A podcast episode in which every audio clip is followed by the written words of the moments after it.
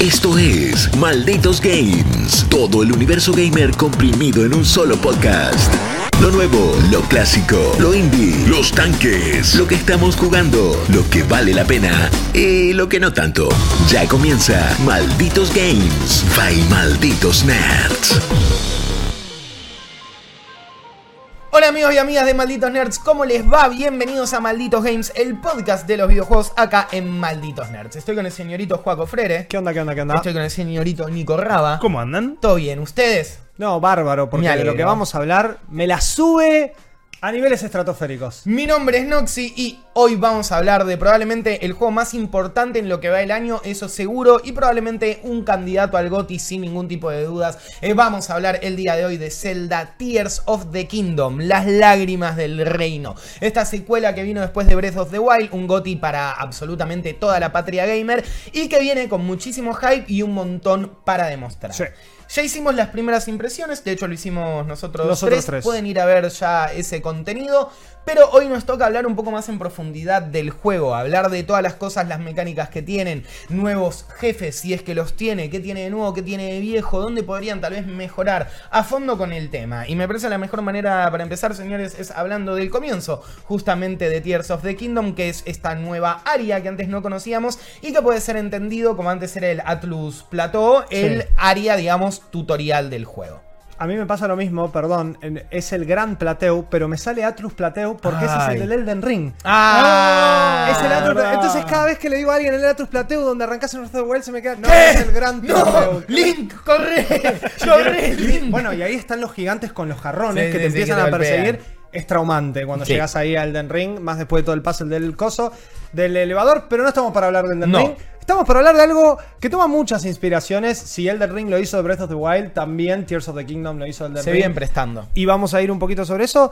Pero sí, un arranque, digo, después de unas primeras impresiones donde nosotros jugamos 8 horas, hoy no quiero saber cuántas llevamos jugadas, no lo voy a decir porque habla mal de mi uso de mi tiempo, pero, o muy bien del uso Yo de me mi siento tiempo. limpio al lado de ustedes porque le metieron No, no. Ricky cada uno. Yo le- estoy arriba del. ¿Las 80? Sí. No, no, no, tanto no, pero del 6-0 estoy arriba. Yo- estoy arriba de las 80. 60 horas le habrás metido tranca. Un poco más. ¿Vos también? Más de 80, sí. Uf.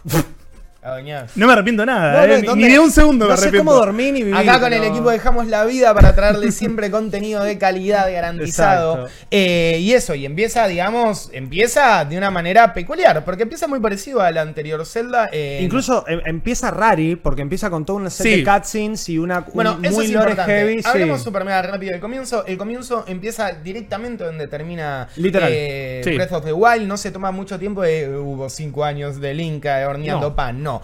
Vamos a, a los bifes. Acaba de liberar el reino y Zelda te dice, che, eh, Link, acompáñame al sótano. En el sótano, sin spoilear mucho la historia, hay algo muy terrible que no deberíamos tocar. No sé si es que lo tocan o no, pero lo tocan igual. Sí, sí. Y Se eh, se va todo a- de nuevo un desmadre total, calamidad por acá, calamidad por allá, una nueva amenaza de un enemigo que les acaba de decir, acaban de despertar el qué- mal y más qué terrible enemigo. y qué enemigo. Y a partir de ahí, instantáneamente lo llevan a nuestro personaje principal, al famosísimo Link, a otra parte. Sí. Sí, para mí eso. ahí es importantísimo que en of the Wild vos arrancás y estás literalmente en pelotas y no sabes nada de lo que pasó. Acá te dicen, ojo, loco, esto no es lo mismo. Acá vas a ver algo mucho más narrativo, acá hay toda una historia, los personajes tipo tienen un peso. Para mí ese es el primer shock que te hace el juego, que de hecho, cuando vos arrancás el juego por primera vez, no hay ni siquiera para, para seleccionar modos, nada. Te aparece Nintendo, pantalla negra, como un crédito de una Sí, sí, película. no hay menú. No hay menú, Hasta que mechan. no guardás por primera vez, no tenés No hay menú. Options, Hot igual eso, estuvo hot. Sí. Sí. Además es Nintendo Presents The Legend of Zelda Tears of the Kingdom. Sí, sí, Se es esto pone de la piel de cine. Es tipo el cigarrillo ahí, Sí. tipo. Eh, oh, es eh. como es la para mí también una muy buena entrada de videojuegos es GTA 4 cuando Bueno, aparece John gritándole como teniendo relaciones con una señorita y dice la golpea y le dice papi volvió perras papi volvió Oh. y es una manera de como Rockstar Heavy. diciendo hola se acuerdan de la mejor saga es, es lo mismo y, y fue muy disruptivo. y es verdad, es completamente, es completamente narrativo. Es una manera de empezar el juego como diciendo, acá hay historia posta y me interesa que entiendas qué está Sí. pasando acá. Pero después corta muy abruptamente y es como, ah, en una secuencia muy similar a, en vez de levantarme en el Shrine of Resurrection, me levanto en la Cave of Beginning, se llama. O sea, se mataron Sí. con el hombre, salimos, un Link con el pelo largo, una. El pelo largo está fachero. Bueno, está facherito, está facherito. Muy fachero. facherito. Igual yo casi que ni lo estoy usando por, por cierta confección de la armadura que tengo. Pero. ¿Ustedes se acuerdan que cuando vimos los primeros trailers? eh, el famoso Link Unga Bunga, ¿no? Era Sí, como sí. el, el- decíamos. Eran dos "Ah, links Eran dos diferentes". links. Y jugás 10 minutos y ya es tipo, no, no son dos links. Es el mismo link. Salí de la cueva, te habla un personaje muy importante, que es Rauru, y te dice. No, no, Raúl. che, acá. eh, Raúl, sí, vamos a decir Raúl. Raúl, el jefe de, los Sonai, el, el amigo Raúl. Y en una secuencia, para mí, muy disruptiva. Es todo muy llamativo, pero automáticamente cuando empezás a jugar ese tutorial en esta Grand Sky Island, que es donde empezamos, es muy poético que arranquemos en el cielo, con todo lo que se presenta y con todo lo que significa el cielo en, el- en la historia de Tears of the Kingdom. Pero las primeras dos horas, tres horas de gameplay, al igual que en el anterior, es punto A, sí, es punto A, punto B, Shrine, nuevos poderes, te enseño a usarlo, Entré a este Shrine, entendé cómo usar este nuevo poder, Sí. entendé cómo usar esta nueva pero es manita. muy lerdo. Es muy largo. A, a mí me, Sí. a mí me resultó eh, largo, pero, pero también la palabra es lerdo porque ah, es lerdo, como, perdón. Hay Sí. que remarla un toque y vos decís, no, pará, yo ya quiero estar Quiero volando. maten en Sí, espada. sí. Quiero volar. Dame todo, dame porque todo. me prometiste volar, me prometiste fusionar, me prometiste poder hacer mechas con pitos de fuego. Lo quiero hacer. Y. Sí, sí. Sí, sí, sí. Pito- dije pitos de fuego. Hay pitos de fuego. hay, hay- hay más que pitos de fuego. Pero no te lo deja hacer automáticamente. Y tampoco el juego en ese primer tutorial, apa- aparte de enseñarte a usar las cosas, no te dice, che, mirá toda la posibilidad, que ya vamos a hablar de eso, pero toda la posibilidad que tenés eh, y todas las herramientas que te doy. Es muy, muy tranquilo el- también el, arranque. Y a mí no me gustó. A mí tampoco me gustó. De hecho, en las primeras impresiones les había mencionado que esas primeras 3 o 4 horas fue cuando dije, oh, Oh, esto, no. esto es más de lo mismo. Creo que estamos en la misma- Estamos en un DLC. Tipo, Sí, estaba pensando eso. Y no tenemos Magnet, tenemos Ultra Hand y es casi Exacto. que lo mismo. Yo, yo creo que en estas cuestiones también hay que poner en la mesa y en la balanza que nosotros somos tres personas que tienen 10 millones de conocimientos que vienen desde los 5 años que venimos jugando Sí. y que nos hace más fácil. Pero este juego está pensado para que lo agarre hoy un niño de 7 años y que más o menos pueda entender y- Obviamente. y, Qué lindo y ser hacerlo. ese niño de 7 Qué años, lindo ser estar al niño pedo y jugar todo el día a Tears of the Exacto. Kingdom. Pero entonces hay como un momento de inducción que para mí se le, se le perdona a los juegos, digamos. Es como esas primeras cuatro horas que le permitís como ser un poquito más lento y, y- y ir por ahí. A mí tampoco me gustó, pero creo que va un poco por ese lado de ser más accesible, por así Yo decirlo. creo algo interesante que sucede, eh, para que no que digamos, para también ejemplificarlo bastante claro, el, la área tutorial del Zelda Tears of the Kingdom es una isla que está en el cielo por cuestiones narrativas, que además tiene sentido, ya lo iremos charlando, pero es una isla que está en el cielo donde tiene una especie de recorrido circular, Sí. Sí. donde tenés que empezar por una parte, hacer un par de cosas acá, desbloquear básicamente el rango de habilidades básicas de crafteo que te va a estar dando Zelda Tears of the Kingdom. Ya lo vieron en TikTok, lo vieron en redes sociales, tal vez ya lo están jugando porque este juego ya salió y muchos de ustedes que van a estar viendo este podcast probablemente lo estén viendo con el Zelda en sus manos mientras Qué lindo lo están momento. jugando. Qué lindo Hermoso. momento. Ojalá así sea, nos sentimos honrados de poder eh, formar parte de su experiencia celdiana.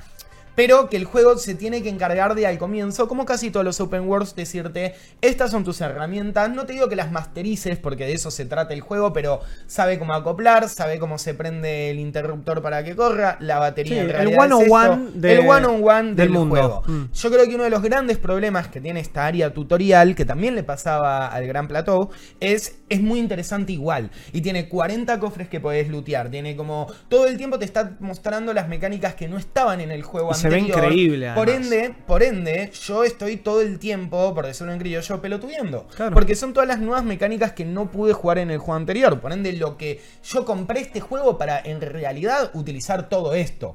Por ende, ¿cuánto te lleva vos el tutorial? No, yo lo pasé muy rápido. Yo en una hora y media lo, Ok. lo finiquité. Vos, Nico. 5 horas. Yo no te jodo, me fijé antes de venir acá, lo terminé en 4 horas y media. Entonces, Ah. es una experiencia que incluso ya desde el arranque varía mucho y para algunos se vuelve un poco más tedioso y tal vez un gamer más adulto como Juaco, digamos, eh, no una cuestión de edad, ¿no? sino del enfoque, No, no, obvio, obvio, eh, dice, no, lo liquido en una hora y media porque volví. yo sé que voy a perder todo el tiempo del mundo Es que posible en el juego y no en este Ya lo sabía, sí, sí, totalmente. Y volví incluso muchísimas horas después y fue, ah, mirá lo que no agarré. Y capaz era un palo de mierda. Bueno, me pero no importa. Me pasó que eh, cuando llegas al frío, digamos, Sí. para, para hablar un poco más abiertamente, eh, tenía la ropa de invierno, igual me cagaba de frío y se me iba muriendo el personaje. Y le dije al juego, tipo, che, loco, pero ¿cómo, cómo llegaste a esta parte si no puedo pasar? Dice, ah, no, porque en la isla tutorial, tipo, hay un Hay- ítem que te ayuda, hay unos pantalones. Y Yo tengo esos pantalones. era como tipo, flaco, jugué cuatro horas el tutorial y no, encontré los pantalones. Y Tipo, Y no yo pasé jugué por una hora ahí. y media y los encontré. Sí, sí. Y bueno, y eso también habla un poco de eh, la libertad que te da a la hora de encarar el juego este nuevo Zelda, que es un poco la temática, que lo dijo Juan con las primeras impresiones, de eh, el primer juego, ¿no? Si el primer juego la palabra es libertad y en este la palabra clave es creatividad, creación, crafting, pero sobre todo creatividad, creatividad, sí. eh, no puedes soltarle la mano al factor de libertad que tenía en el juego pasado. Tiene Totalmente. que construir sobre él. ¿Algo más que les parezca pertinente de toda esta área inicial? A mí me, me. Con lo que comentó Nico recién. Algo. O sea, hay, hay dos cosas que particularmente es la razón por la cual no disfruté tanto el tuto. Igual de vuelta lo pasé rápido porque como sabía que lo que me esperaba estaba buenísimo. Dije, vamos a liquidarlo rápido. Después cualquier cosa vuelvo. Obvio. Pim pum pam, me puedo teletransportar, todo bien. Es que. Siendo en el cielo, la disposición no es muy distinta a lo que era el Gran Plateu. O sea, en el Gran Plateu como también te tirabas, volabas un poco. Yo hubiese aprovechado para hacer islotes, digo, y, y aprovechar más esta mecánica de que Link en el cielo puede divear hacia abajo, viste que es muy fachero cuando Que él va si se cayendo. cae al agua no te morís, se te puede Exacto. saltar desde lo más alto del mundo. Jugar un hasta- poco más con eso y capaz en los biomas, porque lo que dije antes es que el tutorial se ve increíble y ya de por sí te demuestra que esto es un juego armado para Nintendo Switch. No como el caso de Breath of the Wild, que era algo que se había armado para Wii U y después se readaptó a Nintendo Switch. Eso quiere decir que se aprovecha mucho mejor el hardware, el juego funciona mejor, se ve mejor, este tutorial lo demuestra. Pero qué sé yo, capaz que si estoy en el cielo y el sol me pega de cerca, en vez de otra montaña congelada, Que me dé calorcito. Hubiese puesto un calorcito. Si ya teníamos la mecánica y la tenemos en el Gerudo Desert, tanto en Breath of the Wild como en Tears of the Kingdom, ¿por qué acá no podía tener Como que está eso? mal aprovechado, digamos. Exacto. Eh, se limita a darte un par de herramientas Sí, nuevas Exacto. y... Y dije, no, no hubo innovación o no encontré esa innovación que me hubiese gustado para, más allá de las habilidades, darme cuenta que yo estaba en otro lado. Y capaz que te genera, después de esa bomba narrativa del principio, unas impresiones bastante raris, que era lo que hablábamos con Nico. Después caer en Hyrule es agarrar eso, hacer un y, y metértelo donde no te da el sol. Vamos a eso. Corta. El tutorial termina, eh, obviamente te da como... Todos los juegos de Zelda desde otra dimensión te está diciendo algo. Literal. Te da ese mensaje de Zelda desde otra dimensión, por decirlo de una manera, no es exactamente lo que pasa. Pero todo el, el tutorial, el área tutorial, termina con un hermoso picadito a un lago enorme y llegas a Irule, donde las cosas están bastante diferentes de como estaban antes. Acá hay un montón para hablar y es como el plato fuerte de este Sí. malditos games. Empiecen, ¿por dónde quieren empezar? ¿Qué les gustaría charlar primero? Tenemos para hablar eh, nuevas mecánicas, tenemos para hablar nuevos tipos de jefes, eh, tenemos para hablar, hay eh, las bestias del juego pasado, no están las bestias, hay nuevas mecánicas, hay cuevas, hay dungeons, hay shrines, están las típicas Watchtower para dar visión. ¿De qué quieren hablar primero? Yo si querés puedo tirar como un comentario para dar pie a hablar un poco del mapa. Sí, pero me sirve. Hay, hay algo que dijo Tommy recién, que es este dive principal. Yo, mientras iba cayendo, me dediqué a girar la cámara como un idiota mientras caía, perdiéndome capaz un poco esa primera experiencia, porque lo primero que me llamó la atención al llegar a Hyrule es justamente... Che, ¿qué le pasó acá a Carico Village? Claro. Che, ¿y por qué esto está hecho mierda? ¿O por qué hay un cráter en el medio? ¿O qué es esa mancha roja que vi en el aire? Y automáticamente ya empezar justamente a romper con esta cosa del tutorial que decíamos antes y decir, ah, no. Ah, Volvimos. no, vol- volví a Hyrule y además mirá todo lo que tengo para hacer en un rango de visión muy corto. Se me pone la piel de gallina porque les juro que fue esa la expresión. Es como dos, tres cositas que haces en ese primer pueblo donde llegás y ya es de vuelta la misma estructura de, bueno, hay cuatro quilombos en Hyrule, andá a hacer lo que quieras. Pero yo un poco te voy a decir que vayas por acá. Y empezar a ir por ahí es, ah, yo acá me acordaba que había un establo. ¿Estará? No, no está. Ah, yo acá había hecho un shrine que lo tengo bastante fresco, Breath of the Wild, porque lo jugué durante mucho tiempo, bastante tiempo también.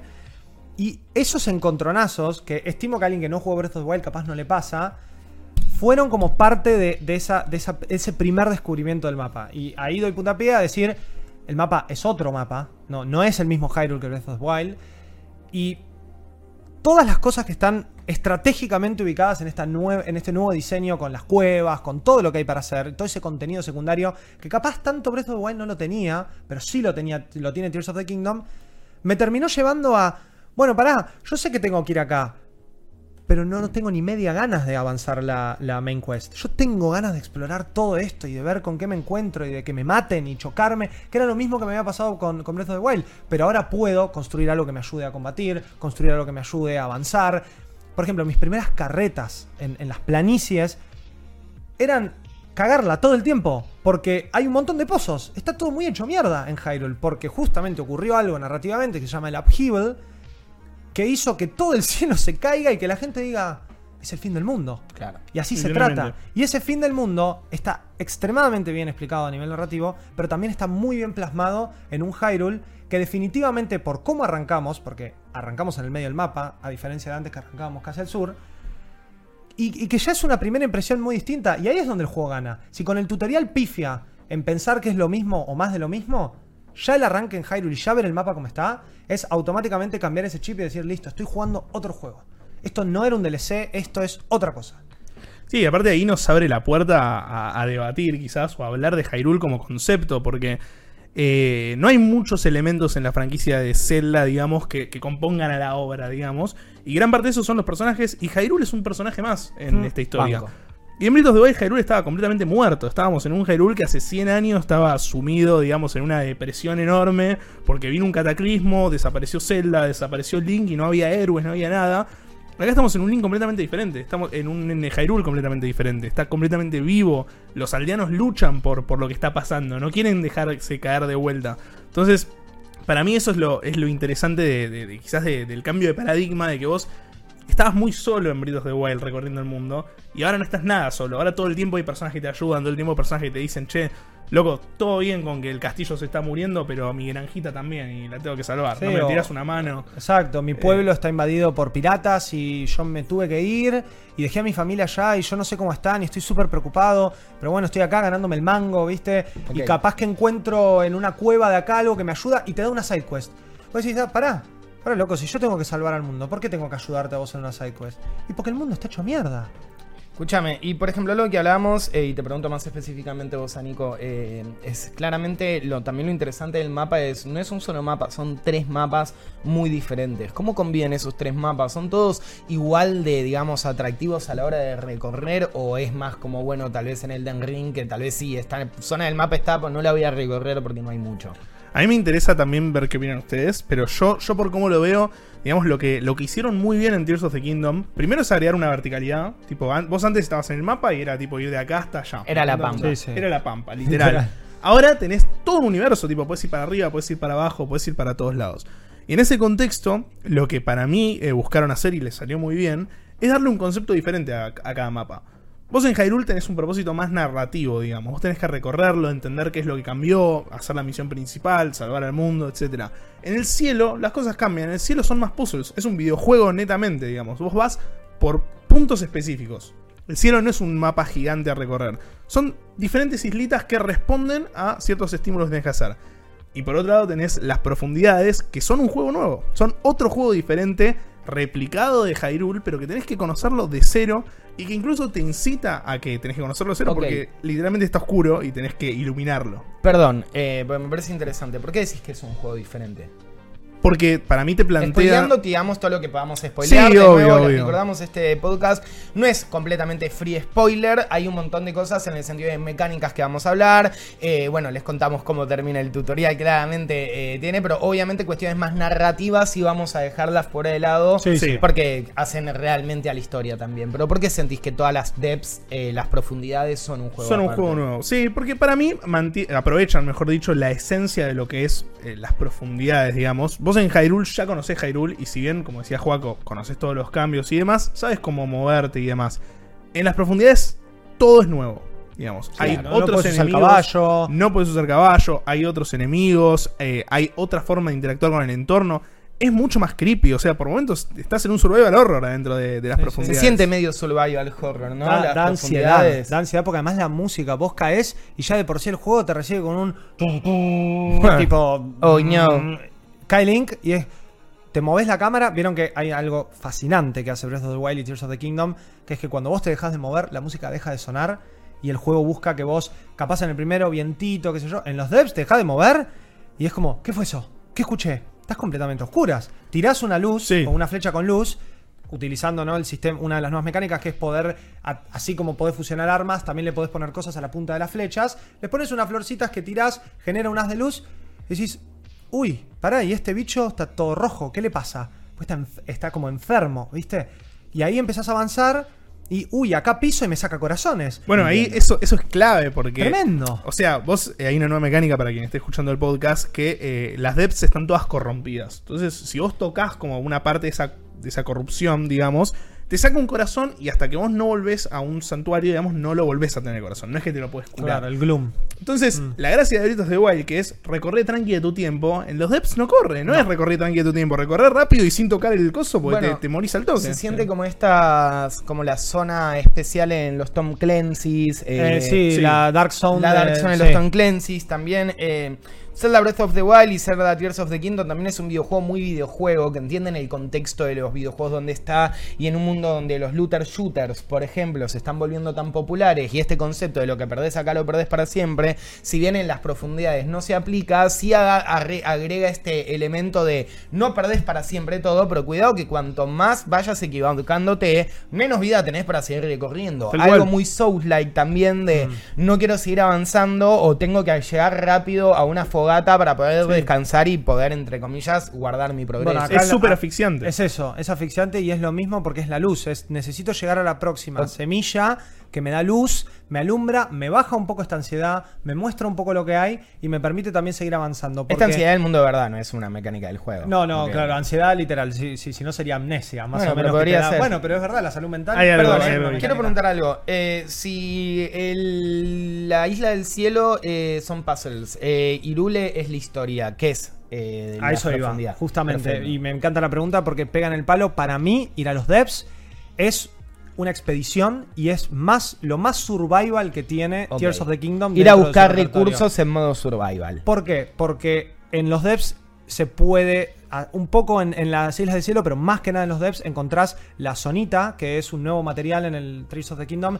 que te sirve para un montonazo de cosas. Cuando digo un montonazo es mejoras, facilidades, un montón de cosas. Tiene sentido ir a buscarla. Y además, algo particular que hace que también ir a los devs es- esté bueno, pero también que sea un desafío, es esto que vos decías del looter shooter. Cada grupito de enemigos, particularmente dentro de los devs, pasa también en las cuevas de Hyrule, que ahora vamos a hablar un poco de eso, pero particularmente los devs, cada grupito de enemigos está cuidando Algo. algo, ya sea armas que tienen ellos, una estatua que sostiene armas o un cofre. En los devs, las armas no están corruptas como en Hyrule y como en el cielo. Ah. Porque a nivel narrativo se cuenta que lo que pasó es que como el mundo se llenó de esta sustancia eh, que Sí, corrompe La gente. Gloom, exacto, las armas en particular se empezaron a pudrir, se empezaron a oxidar. Entonces por eso también es que a nivel narrativo se agarra de eso y te justifica el hecho de que existe una habilidad como Fuse. Por eso podemos combinar armas. Porque las tenemos que reforzar de alguna forma. Entiendo. Lo hace Link a través de sus nuevos poderes, con su brazo y con todo. Pero lo hace porque las armas están hechas pelota. En los devs, las armas no están hechas pelota. Entonces puedes pelear un poco más. Y hay además algo con las estatuas, con las misiones y con todo lo que te mandan a expedicionar, porque al fin y al cabo es una expedición. Hay algo de como esta cuestión de. Bueno, yo sé que te cuesta, pero te conviene venir acá. Vení, explorate un poco. Entiendo. Corta un toque la aventura y, y Eh, es, bajá. esa, es esa, digamos, como eh, la, la zanahoria que te ponen adelante Sí, en los sí, videojuegos literal. para que pases por algo que no suena ideal. Literal. Tipo, no, ¿para qué me voy a meter a hacer todo esto? Y no, no, no, no, tiene sentido, hay buen loot, hay cosas también que avanzan la historia, deberías poder animarte a explorarlo. Si quieren pasamos entonces a algo que dijo Juaco, que son como las cuevas, porque algo que también pasó mucho en Zelda eh, Breath of the Wild era un poco el sentimiento de, che, no hay tan, o sea, hay un montón de cosas, pero no hay tanto para hacer. No tengo dungeons, no tengo Sí. como eh, eso, viste, como mini, mini cositas. Los contás con los dedos de una mano. Es campamentos enemigos, torres, shrines. Es eso, pero es eso como lo que hay que hacer, Exacto, digamos. exacto, es eso. es- En este, no, hay un, repertorio. un montón. Te puedo listar 10 cosas distintas. A ver si quieren, vamos solo una y una, una y una y una y una. Cuevas. Me cago. ¡Ahí termina! ¡No había tantas! no, no, eh, Me la pasé todo el tiempo. Esas, Me- esas 60 horas solo construí cosas, perdón. no Solo visité historia. cuevas. Eh, no, bueno, las cuevas sí. Después de el- nuestro amigo del servicio de construcciones, que está por todo Hyrule, Ay, Dios. me, me parece El de fascinante. Sí, y que también, de vuelta, el hecho de que te digan, en Tears of the Kingdom vas a poder construir y vas a poder explorar más y vas a poder entrar, pero por sobre todo puedes construir, no solamente lo tenés que usar en los shrines y en ciertos pasos de la historia principal.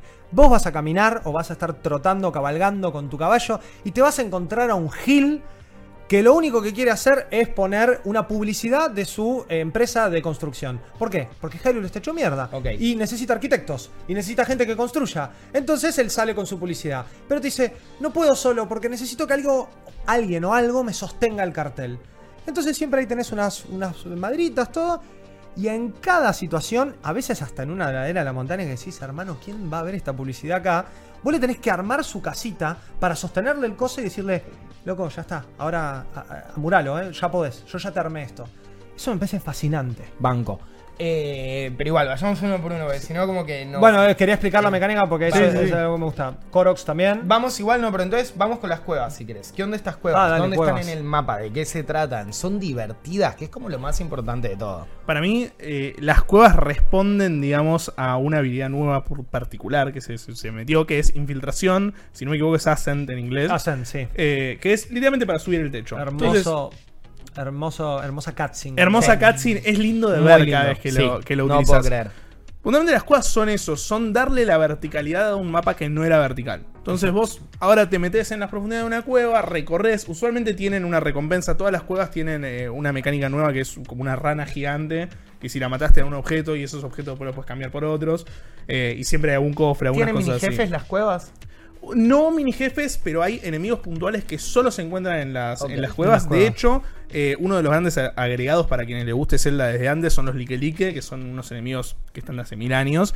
eh, y literalmente la recompensa por matarlos es un cofre, o sea, está bueno eh, enfrentarlos.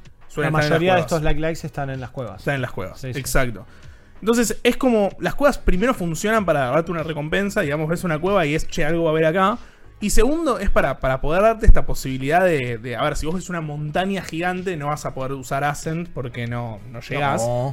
Pero eh, por ahí hay. En la montaña gigante hay cuatro cuevas que lo vas usando entre esas y llegas a la punta de la montaña. Claro. Sí, sí, sí. Es, eh, es, es transversal. Todo, todo, toda mecánica de exploración está atada a una mecánica de gameplay que a su vez está atada con eh, un objetivo principal o cumplir una quest que a su vez capaz está atada a un shrine escondido que no Eso sabía. es un poco la signature del Zelda Breath of the. Wild también, ¿no? De Sí. el gameplay es parte del juego, el juego se nota en el gameplay. La historia es parte del todo, gameplay, Todo se sí. siente como el mismo plato de comida, no es primero te doy un postre, después te doy una picadita, es como todo es un plato armonioso. Elegí lo que quieras no, comer, Claro, sí, pero, pero todo va a tener, cuando comas el arroz va a tener un poquitito del jugo del building y cuando te metas solo en el building vas a sentir un poco de la carne de, por ejemplo, el combate y todo está sí. como... Bueno, hablando de comida, tipo, hay un libro de recetas ahora para desbloquear que es tipo un trading card game que es buenísimo. O sea, Es- necesito sacar todas las recetas habidas A y por haber. diferencia de eh, en el Breath of the Wild, donde estaban las recetas y anda aprendiendo Sí, y tranqui. yo. O capaz que alguien te decía, che, si le tirás un tomate y dos Esto arroces, sale. sí, metele el esto, picantito y te va a omurice, dar claro. fuego. Exacto. no sé Ahora, qué. cada vez que descubrís una receta nueva, te sale como una cartita re linda que te dice, uy, descubriste el plato de frutas con hongos. Y, y tenés que. O sea, te incita a coleccionarlos todos. A encontrar todas las recetas que el ¿Qué más cosas así tiene? Por ejemplo, eh, ¿tiene Dungeons? Dungeons. Uf, hermoso. Uy, tocaste, tocaste, Tocaste el tema. tema. Tocaste el tema. Digo, y yo soy así, chicos. Dungeon, du- yo diría que, an- an- co- a ver, como concepto el dungeon, lo que más tiene es, en mayor o menor escala, de tamaño digo, las cuevas. Actúan un poco como dungeons que capaz lo encontramos con las puertitas esas del Elden Ring, viste que siempre tenían más o menos los mismos enemigos. Que eran literalmente Dungeons. Literal. Acá, el, me parece que más que dungeon la palabra es templo, porque es algo también muy típico del mundo de Zelda, que no estaba en Breath of the Wild, porque las Divine pero Beasts estaban no eran shrines. templos. Bueno. en, eh, estaban los shrines que para mí eran como los templos. Los digamos. templitos, Los Eran como con, templitos, con sí. Acá, obviamente, los shrines están y los puzzles Sí. están adaptados a la construcción, pero es lo mismo. Para mí lo que pasó, que también es un gran acierto de Tears of the Kingdom, es que vos tenés, antes de Breath of the Wild, opa, mira con lo que hizo en el antes de Breath of the Wild, eh, los templos o dungeons de Zelda eran de X forma clásica y se respetan todos los juegos. En Breath of the Wild parecía que las bestias divinas iban a hacer eso, pero hubo mucha crítica porque vos entrabas y no era exactamente lo mismo. Era de un hecho, nivel más que un dungeon. era un nivel y aparte que se repetían muchos recursos, después de hacer la primera eran como lo mismo. Para mí el balance que lograron en Tears of the Kingdom es que siguen siendo similares a las bestias, digamos, es como que respetan esa estructura, pero son mucho más diferentes entre sí y le agregaron elementos clásicos poniéndoles sobre todo el nombre de templos. Entonces, por ejemplo, tenés eh, el Templo del Trueno, que es el de la Gerudo. Para mí es un dungeon clásico de Zelda.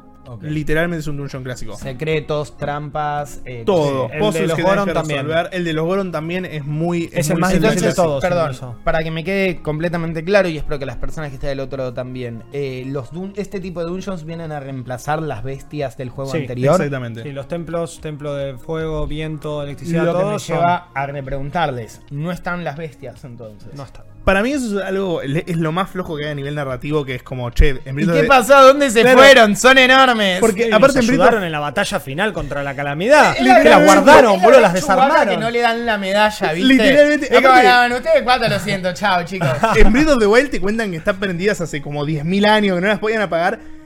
Yo creo que las pueden, lo pueden solucionar, digamos, es como, bueno, las bestias se recorrompieron, che, apagalas porque pasa todo vuelta y cagamos. Pero, Sí, pero explícamelo, digo, tipo. Se fueron al bajala de las, de las bestias, ¿no? Una vez cumplido su máximo cometido, viene Dios Zelda y Zelda es Dios, no, no importa Link, no, no, no te preocupes, si se la lleva. En, en comparación a, a lo que es lo que decía Hay del- perdón, Sí. perdón, eh, Sí, sí, discúlpame. sí, sí. ¿Hay una explicación narrativa de por qué no están? No. Un hechicero lo hizo. Un hechicero lo hizo. Fue como, sí. Che, y acá pasó algo, pero no, no se hablan de las bestias. estamos adentro Sí. de un videojuego, no preguntes. Exacto. ¿Qué? ¿Qué? Ojo que no We sea el DLC igual, eh. ¿Cómo? Ojo que no sea el DLC. Bueno, capaz. Ahí si no te uh, en vez de una moto un Camaro ahora. Uy, estoy, eh. Cómo igual. me gustaba y espero, no, no la encontré, pero espero que esa moto esté en Tears of the Kingdom. Pero bueno, perdón. Eh, Volviendo, sí, al, ¿qué me al vas a tema, tema templos. Hay al- algo que dijo Nico que me parecía importantísimo, esto de la estructura, particularmente del Templo de los Gerudo, eh, de un Zelda clásico, es que el- la estructura del templo en, por ejemplo, Ocarina of Time era, imagínense, eh, bueno, jugaron Ocarina of Time, ¿se acuerdan que uno sale a Hyrule Field? Va a Kakariko y después de Kakariko dice, bueno, voy a trepar la Death Mountain. Y hay todo un, un tramo con ciertos puzzles, con ciertas cosas que hay para hacer, hasta llegar a Death Mountain. Después uno llegaba a Goron Village, hablaba con el rey Goron y después de ahí pasaba el templo. Eso en Breath of the Wild no me pasó. Porque me pasaba que llegaba al Soras Domain, que es el primero que hice, a diferencia de este que fueron los ritos. Y en Soras Domain es como, bueno, si hay un quilombo, hacemos esto, pum, bestia. Sora es el de los. El, El de los- elefante, ¿no? El, el de elefante, sí, Sí, el de los pescaditos.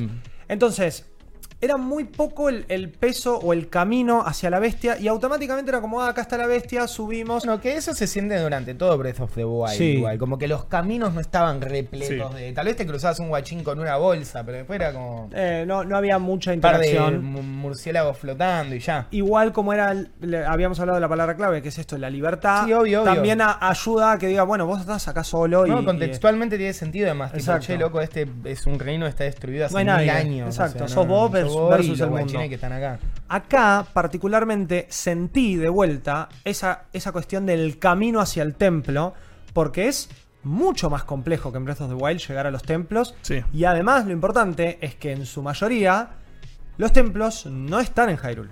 Ok.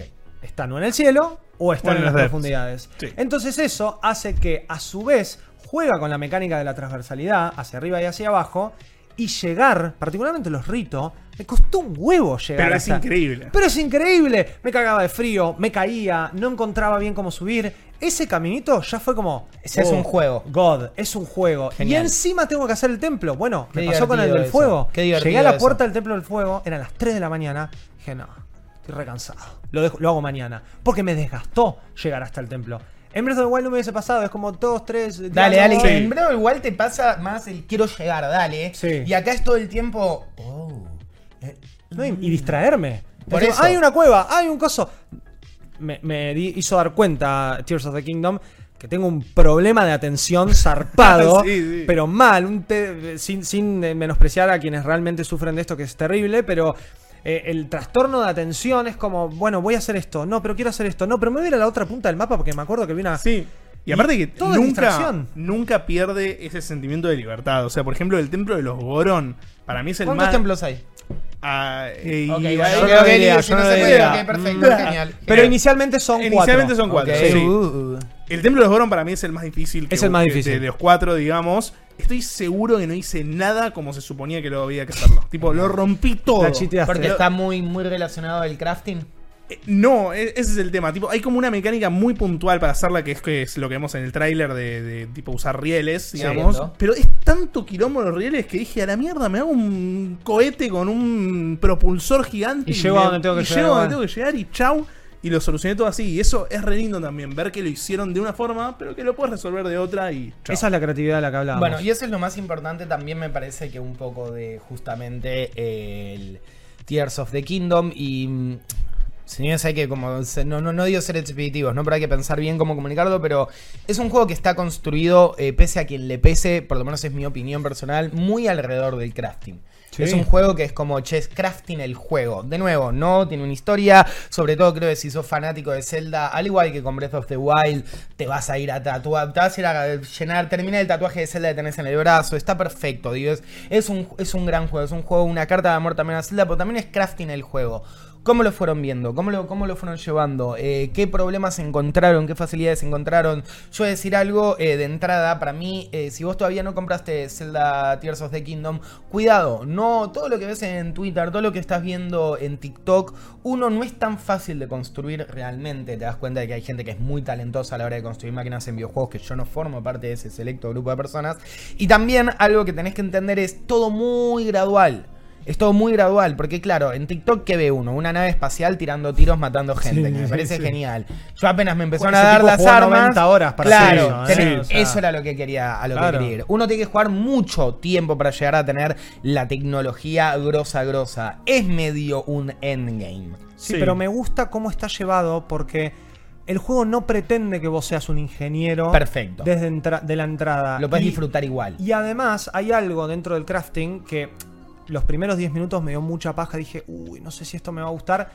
Y después me acostumbré. Y eso en un juego es muy difícil de Sí. lograr. Es muy difícil. Sobre todo crafting- con el crafting. Claro, bueno, dichos de Aonuma hace un par de días. El juego estaba terminado en marzo de 2022. Se tomaron un año para pulir las mecánicas de físicas y hacer que ese crafting se sienta del carajo. Entiendo. Incluso explicó por qué el moco verde se sobresale. Porque él era carpintero de chico y le encantaba ver el- Mira, el- la cola. eh, claro, exacto, lo que Amo. usaba para pegar. Y era como que le daba esta sensación de lo logré, lo hice yo. Bueno, eso yo creo que el juego te lleva de la mano. Y aparte, están los Sonai Devices, que son los ventiladores y todo lo que. los cohetes, lo que usamos para la movilidad, por fuera de las planks de madera y todo lo que usás para la estructura en sí.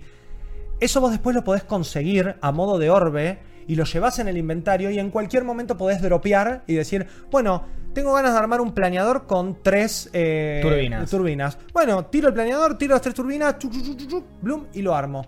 No necesariamente tenés que encontrar todo ahí afuera. Entonces, eso vos no lo descubrís hasta que no empezás realmente a explorar las islas en el cielo y encontrás, por ejemplo, las máquinas estas hermosas que son gachapones japoneses, Sí, sí. en donde uno le tira materiales y te devuelve Sonai Devices. Bueno, eso yo jugué casi 25 horas hasta descubrir esas cosas. Y ahí es donde el crafting me empezó. Ah, bueno, no tenía que encontrar. Obviamente todo diseño y maestro diseño es que cada vez que el juego supone que vos vas a necesitar algo de eso, te lo deja por ahí. Entiendo. Pero si no lo tenés y se Lo te podés ir ocurre a buscar algo, a los gachapones. pero los shrines no lo podés usar.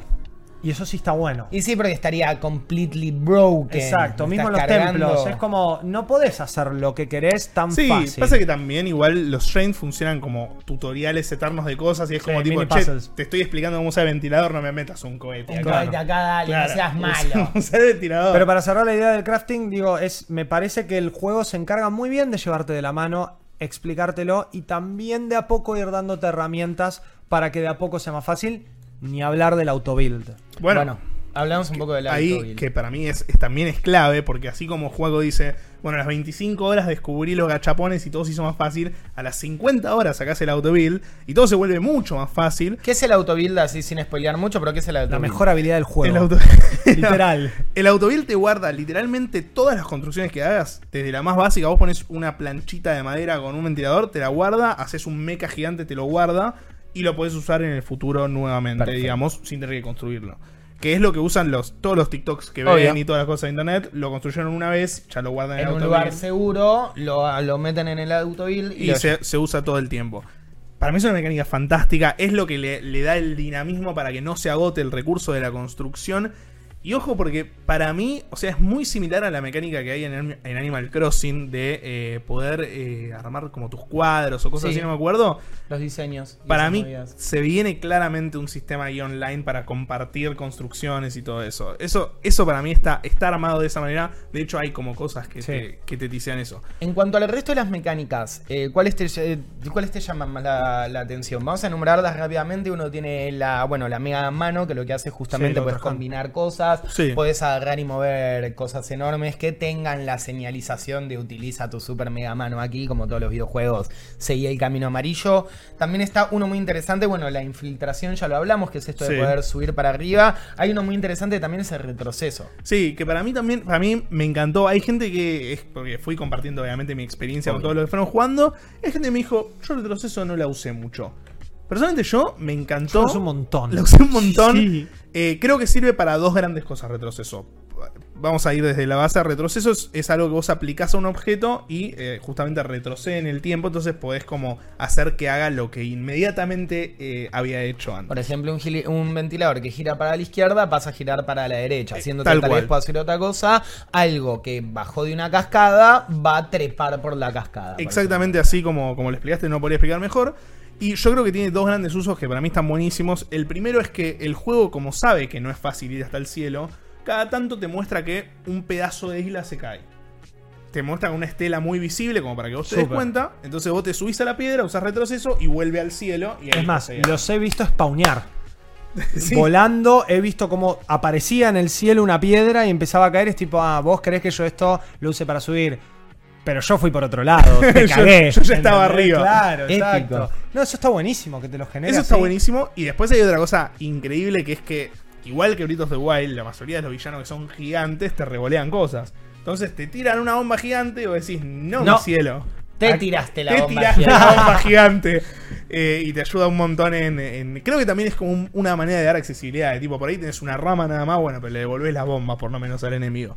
Amo. ¿Querés saber para qué use el recall más que nada? Dinos. En Islas del Cielo, querer ir de una a la otra, dos trucos. Primero, si están volando y se quedan en el lugar, abren el coso de objetos y tiran un glider en el lugar, sueltan justo cuando están volando con el glider y van a caer encima y van a seguir si Me se gusta. están quedando sin estamina. Trucazo. Pero además, Bueno. si con el glider no, no tenés bajada, no tenés para que Sí, tome sí. vuelo, lo levantás con Ultra Hand, lo haces caer, le tirás recall, te subís encima y solito se va volando. Ah, muy bueno. Eso es para lo que más lo usé. Bueno. Muy Y, bueno. y fue tipo, fui a Twitter y fue como, ¿alguien está usando para esto? Sí, sí, sí, sí, sí, fue la Claro, forma. porque uno de los gran problemas de estos planeadores que tienen es que caen, están siempre al nivel del piso y hay muchas veces Claro. eso que subirse o hacer que arranques es difícil. O capaz le pero si poner ya lo tirás para arriba te doy otro cruzo, otro truco. ¿Sabías que podés llegar a los gliders que ya tenés colocado en el cielo con el de infiltrarse? Oh, claro. Me muero. Bueno, esto es Tears of the Kingdom. Sí, estar sí. destrabando constantemente cuestiones para hacer con las herramientas que te da, las posibilidades. Suena cliché, pero postas son infinitas. Tanto el autobuild, que no necesitas las partes, puedes usar Sonita para crear todo.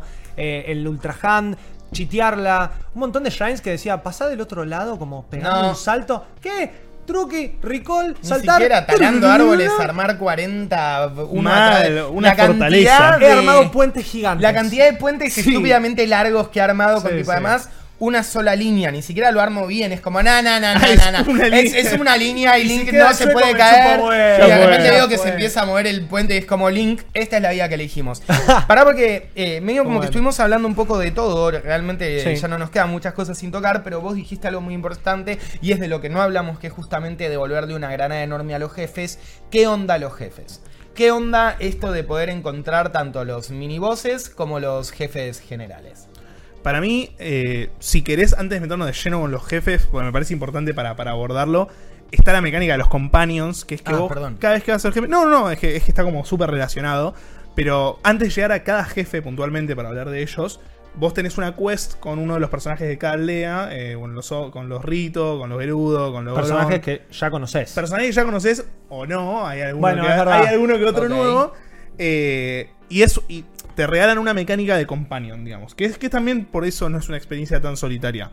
Vos peleás contra el boss y al mismo tiempo tenés un personaje que no solo está peleando al mismo tiempo, o sea que le pega al boss, sino que también te da una habilidad nueva. Digamos, vos podés, para dar un ejemplo, el, el más. eh, el más el primero que desbloqueas usualmente es el de, el de los Rito. Rito, Mm. que es que vos te genera como un torbellino de viento, entonces si volás podés ir como más Mirá, direccionado y más rápido. Es lo mismo que los, los Guardian Powers en el Breath of the. Wild. pe- Pero están todo el tiempo Claro. y pelean a la par tuyo. Exacto, Entiendo. son compañeros, no son eh, El las clásico- almas de los campeones que te ayudaban, por ejemplo, Reval y te llevaba para, para arriba. arriba y nada Sí, más. y hay algo muy interesante que es que vos en el Breath of the Wild tenías que elegir una mecánica para tener eh, como equipada, por así Sí. decirlo.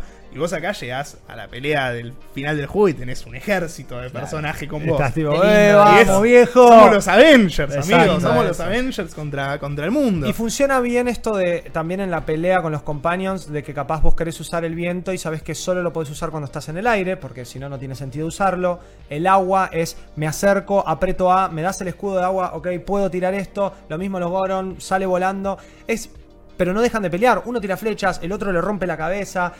Siempre es como, como, como si Link les dijese, ayúdame, dame, eh, eh, como que le grita, ¿viste? Y se forma una, Una buena sinergia. No, muy anime además. En un momento está tipo... Hay pa, un pa, boss, hay un boss que es increíble, es un boss opcional, pero que es muy grande y muy icónico. eh, que es un quilombo de pegarle. Ay, no sé de quién hablas. Ahora Pero quiero es- saber. no Después importa. me lo decís. Ya lo hablaremos en un spoiler Ok. pero es un quilombo pegarle, pero es re fácil defenderte. Ese boss lo mataron mis compañeros. Tipo, Muy me bueno. quedé con el escudo todo, todo el tiempo y mis compañeros. Focuseando, tanqueaste. Tanqueé. Podrías decir que. Bueno, porque hay algo tanqueé. medio raid de MMOs. Quienes jugaron WoW, quienes jugaron Final Fantasy XIV. Esto de que cada uno tenga un rol. Claramente hay un personaje que tiene un rol de ataque, hay otro que tiene un rol ah, en los poderes, digo, de defensa, hay otro de transversalidad.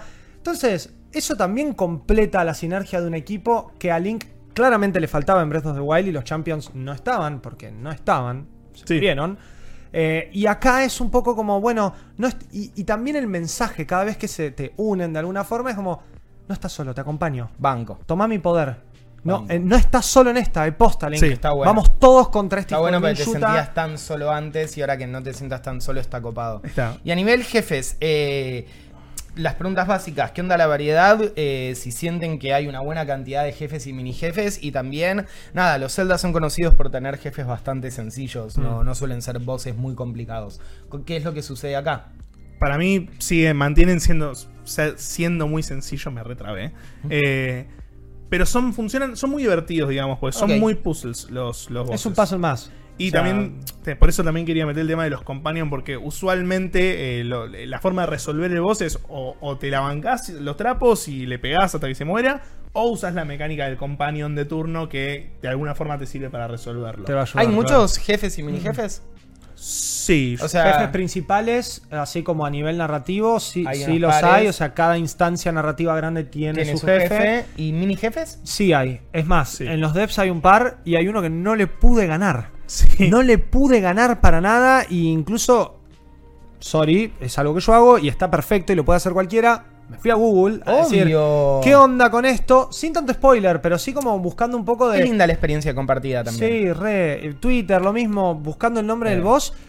Y básicamente encontrándome con un montón de gente de sí, todo bien, se hace así, pero este me está haciendo mierda. Entiendo. Y así con los campamentos enemigos, hay más variedad de enemigos, los enemigos tienen otros diseños porque también dropean partes de su Obvio. cuerpo que te sirven para armar armas y todo confuse. Pero también tienen mecánicas nuevas. Los Bokoblins ya no te atacan de la misma forma. Los Bokoblins, eh, bueno, están separados, ¿no? Rojos, azules, negros. Los negros son mucho más picantes que lo que eran en Breath of the Wild. Y los azules, capaz hasta son un poco más fáciles, pero están más concentrados en el rango. Entonces encuentran otras mecánicas. Y en los campamentos enemigos, los Giga y todo. Bueno, los Giga usan mucho la tecnología de los Sonai, usan Sí. construcciones para atacarte. Está buenísimo, porque vienen con una moto que tira trueno y tipo, "Ñi", te va a romper Amigo, la te cae cabeza. con una Monster Track en un momento. Sí, Tipo, sí, es como un gigante. cañón, un escudo con un cañón y te empieza a tirar bloom, bloom. Y vos, pará. Esas cosas, a- aunque no haya tanto mini jefe, sí los hay, para responderte la pregunta. eh, están esparcidos, están escondidos. Pero ya de por sí la variedad de enemigos base hace que el combate, que es algo que no tocamos, pero es muy similar a Breath of the Wild, sea mucho más divertido. Entiendo. Porque es, es ingenioso. Es, usás la, si querés usar la construcción. Vos podés hacer que gire una cosa, tirarle recall y que después empiece a girar y golpea al enemigo mientras vos le vas tirando flechas y tus compañeros hacen cosas. Pero si no, digo, también es, es medio Elden Ring, medio Souls de, a ver qué haces vos. Ah, este es tu patrón de ataque. Ah, vos te combinás con este enemigo así. Bueno, Entonces, un poco de, de- viste, como si estuviese, fuese Solid Snake, Solid Snake, que estás ahí viendo a ver qué hacen, por dónde patrullan y después te mandás. Bueno, eso me pareció que a diferencia de Breath of the Wild, Tears of the Kingdom pasa muchísimo más. Hay Entiendo. mucha más variedad, no solo de enemigos, sino de combate. Y no necesariamente un combate difícil tiene que ser por un boss. A veces es por un grupo de enemigos. Me han roto la cara, particularmente los devs. Bueno, me parece que hemos hablado un poco de todo, me parece que hemos tocado los temas más importantes, tal vez lo que nos queda un poco afuera, pero también como para hablar muy por arriba es eh, cuestiones de rendimiento, es cuestiones de frames, se juega muy bien, la verdad Nada es que que para hacer un juego de Nintendo Switch es lo que uno esperaría de un juego de Nintendo Switch, sin embargo. Hay momentos donde dropea fuerte los FPS, sobre todo cuando estás usando la Super Hand y hay Sí. reflejos de agua en el fondo, Sí. ahí el juego como que tus 30 FPS se transforman en unos 16. Pide ayuda a la Switch. Pide ayuda, pero en líneas generales. Es una experiencia que se juega re smooth, que se juega re bien y que también, de nuevo, con todas estas nuevas, digamos, como truquitos que logra utilizar Nintendo Switch para sus juegos más exclusivos, logra sacarle el último gran jugo a lo que es eh, una Sí. consola ya de muchos años como la años. Nintendo Switch. Corre bien, corre como esperarías que corra, en algún momento un par de FPS vas a perder, no está a 60, pero como está hecho el juego, la verdad es que ni te das cuenta No y es una experiencia bastante buena. Me parece que los, los tres muchachos que estamos acá coincidimos que es un gran, gran, gran juego. Juegazo. Si para vos es un 8, un 9, un 10, será muy por, unas, por una visión muy personal, será tal vez qué tan fanático seas de la historia y de Zelda y que tanto no, y será también cuánto disfrutes este tipo de videojuegos y no. Sin embargo, estamos probablemente ante uno de los grandes contenders para GOTY este año, para Game of the Year. Hay que ver qué es lo que gran sucede con los juegos que vayan saliendo. Dentro de poco va a salir Final Fantasy XVI también, que es un juego que claramente le va a estar peleando. Sí, por- ya lo sabemos por el nivel de hype. Vos estuviste jugándolo y nos lo contaste, o sea, lo estuviste, digamos, como contado lo que podías contar. Sí. Eh, hay- va a ser un peso pesado también, pero hoy nos tocó analizar, charlar y sobre todo comentar este peso pesado que es Tears of the Kingdom. Gracias, Juaco. Gracias, Muchas Nico. gracias, Mi nombre es Noxy. Pueden seguirnos en todas acá siempre en Malditos Nerds, en todas nuestras diferentes plataformas. Esperamos que les haya gustado y nos vemos la próxima en otro Maldito Games. Adiós. Adiós. Chau, chau. Esto fue Malditos Games. Todo el universo gamer comprimido en un solo podcast. Te esperamos la semana próxima con un nuevo episodio. Malditos Games.